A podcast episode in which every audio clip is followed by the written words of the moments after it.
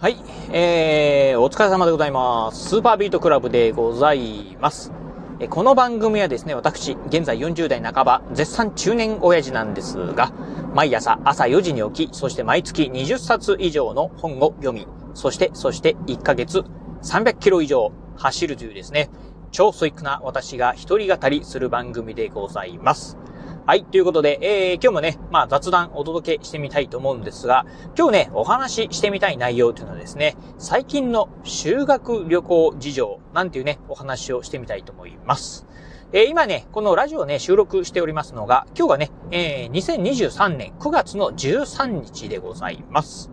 まあ、あ9月もね、半ばになってきまして、まあ、あちょっとね、えー、暑さも若干ちょっとやられていったかなというところでですね、まあ、少しずつ秋がね、到来してきるなというね、この、えー、時期なんですが、えー、実はね、まあ、我が家のですね、えー、長女と、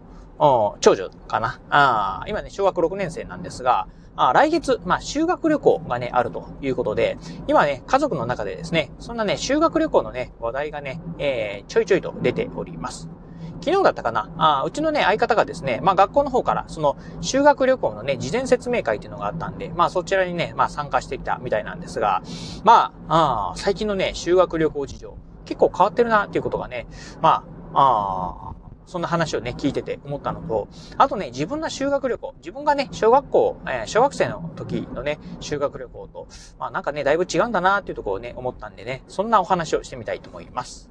えー、まずね、えー、私の、えー、住む、まあ、倉敷市、えー、まあ、うちのね、えー、長女、まあ、公立のね、えー、まあ、小学校にね、通ってるんですが、あ今年、えー、修学旅行がね、あるということで、えー、来月修学旅行にね、行く予定です。あのー、修学旅行ね、えっ、ー、と、岡山県の場合はですね、大体小学生のね、まあ、小学校の修学旅行というとですね、えー、京都、奈良っていうね、ところがね、定番だそうでございます。えっ、ー、とね、うん、なんだったかな、スケジュールちょっと聞いたらですね、えっ、ー、と、まずは、なんか奈良、奈良に行ってですね、まあ、いわゆる、あ奈良の大仏を見たりとか、まあ、東大寺に行ったりですね、あと、まあ、あの、鹿、奈良、あのね、えー、鹿と、うん、戯れるっていうんですかね。うん、っていうのがあって。で、まずは奈良県でね、一泊して。で、その次の日はね、えー、京都に行ってですね、まあ、京都のいろんなね、まあ、お寺を見ると。うん。で、えっ、ー、と、京都に一泊して。えー、そして、まあ、あまあ、3日目ですよね。えー、またね、京都見学。まあ、あいろんなね、ところをね、見学に行くんでしょう。うん。で、そして、えっ、ー、と、夜に、まあ、倉敷に帰ってくるという2泊3日のね、えー、スケジュールだそうでございます。あまあ、そんなね、感じで、あの、まあ、奈良、京都をですね、まあ、楽しむっていうね、うん、修学旅行なんですが、うん、なんかね、あのー、まずね、ちょっとうちの相方がね、いろいろとね、話をね、してて、え、今こうなってるの？というね、えー、ちょっとね、気づいたことがあったんですが、まあ、まず、あのー、小学生のね、まあ、修学旅行なんですが、結構ね、自由時間がね、多いそうでございます。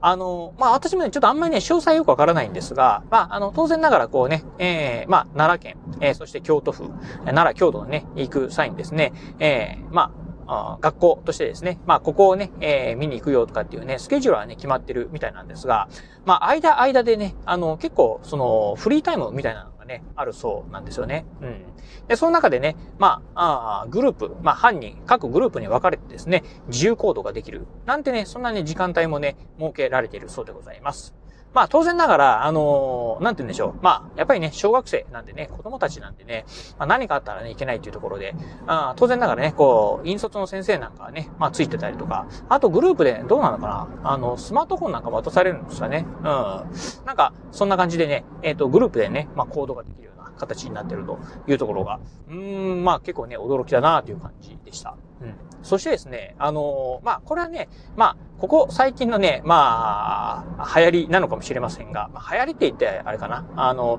ここ最近のね、事情、特別な事情なのかもしれませんが、なんとね、あの、生徒一人当たりにですね、4000円の旅行クーポンがね、配られるそうでございます。まあ、そのね、旅行クーポンを使ってですね、まあ、お土産とかね、みんなね、買ってね、みたいな、感じにね、なってるそうでございます。この辺もね、修学旅行なんかにも、あの、いわゆる、最近のね、あの、旅行クーポンなんかがね、適用されるんですかね。うん。ちょっと私もその辺詳しくわからないんですが、そんな旅行クーポンが1人4000円分ついてるそうだ。えー、そうでございます。えー、そしてね、まあ、あと、あのー、ええ夕飯とかですよね、晩ご飯とか、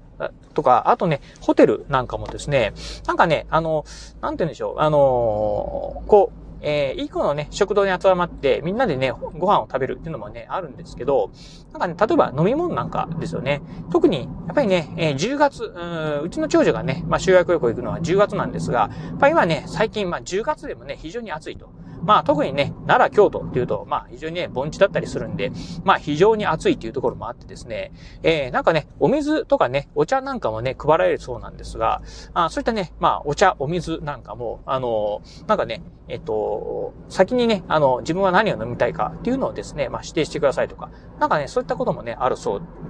でございます。まあ、っていう感じでね、なんか、うん、なんて言うんでしょう。あのー、最近のね、小学校の、まあ、修学旅行っていうのは、うん、中学生とか高校生ぐらいのですね、まあ、ある程度、まあ、自分でね、まあ、判断しなさいよ、自分でね、行きたいとこを決めなさいよ、みたいな的なね、あの、修学旅行になってんだな、というのがですね、ちょっとね、まあ、あいろいろ話を聞いてですね、驚いたところでございました。まあ、あと自由行動に関しては、もしかすると、まあね、今結構言われてるあの京都なんかですね、観光客はむちゃくちゃ押し寄せて、押し寄せてて、まあもしかしたら観光バスでね、回ってると、なかなか目的地にね、つけないからね、スケジュール通り動けないから、っていったところもあってですね、そういったね、こう自由行動のですね、一部取り入れたりするのかな、なんてこともね、思ったんですけど、まあその辺ね、ちょっとまあ、あどうなのかよくわからないんですが、まあその辺はね、またね、まあ修学旅行、まあ長女がね、えー、行って帰ってきたらですね、いろいろ感想聞きたいなというふうにね、思ってるところでございます。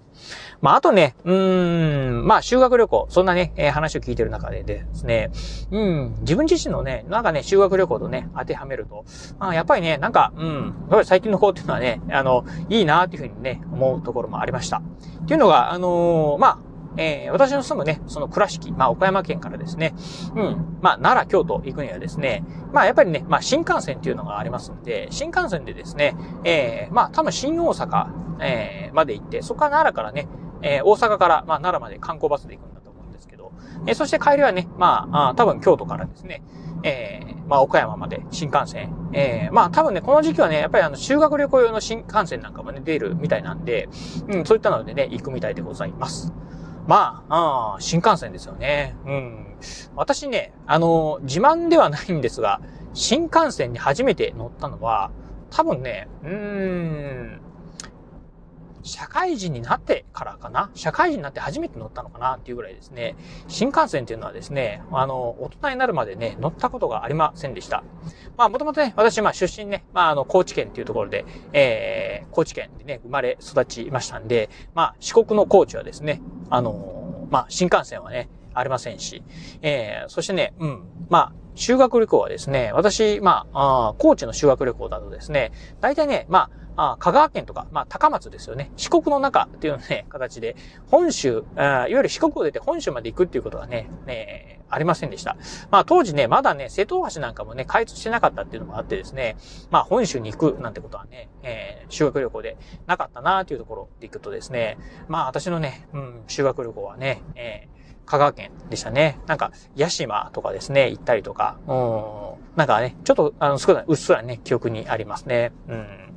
えー、そしてね、まあ、あのー、高校卒業してですね、大学でね、まあ、あ大学に進学した時に、まあ、実家をね、出たんですが、まあ、その時も大学生になってもね、まあ、なんか新幹線乗る機会っていうのは、まあ、確かなかったなというふうな感じですね。うん。そしてね、社会人になって初めてね、まあ新幹線に乗ったかなっていうとこですね。まああんまり記憶にないんですけどね、新幹線に乗った。うん。で、まあ、あ最近はね、社会人になってからね、まあ、ちょいちょい。まあ、ちょっとね、えー、コロナになってからね、新幹線に乗ることってのはね、私ないんですけど、うん。まあ、あそれまではね、ちょいちょいこう出張なんかでね、新幹線乗ってたんですが、まあそんなね、まあ新幹線っていうとですね、私にとってはまあちょっとね、まあ、あ特に子供の頃なんかは特別なね、乗り物だったんですが、まあそんな特別な乗り物、まあ小学生の頃からね、乗れるっていうのは、これはね、すごいね、あいいなと思った次第でございます。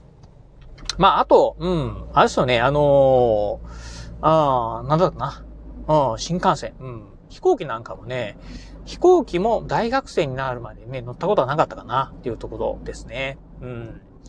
まあ、なんかね、あの、うん、そう考えると、もう最近の、まあ、小学生、まあ、あ多分まあ、倉敷のね、小学生と言えばいいのかもしれませんが、ああ、まあ、いい経験できるんだなというのはね、ちょっと思った次第でございます。はい、ということで、まあね、そんな、まあ、最近のね、修学旅行事情を聞いてると、まあちょっと驚きだなって思いますし、えっ、ー、と、来年はね、まあ、うちの長男、今、高校1年生なんですが、えー修学旅行はね、えー、予定されております。まあ、長男の方はね、なんかね、東京の方らしいんですけど、まあ、こっちはこっちでね、まあ、かなりの、まあ、なんか自由時間があるのと、あとね、なんか、あのー、いわゆる、うん、うちのね、長男、あの、えー、情報系のね、まあ、学科の、あの、高校に行ってますんで、まあ、なんか、あいわゆるね、こう、なんか IT 企業なんかでもね、なんか見学にね、行けるとかっていうので、まあ今からね、楽しみにしているみたいなんで、まだね、えー、そんな話、具体的になってきたらですね、えー、このラジオで、まあお話ししてみたいなと思うところでございます。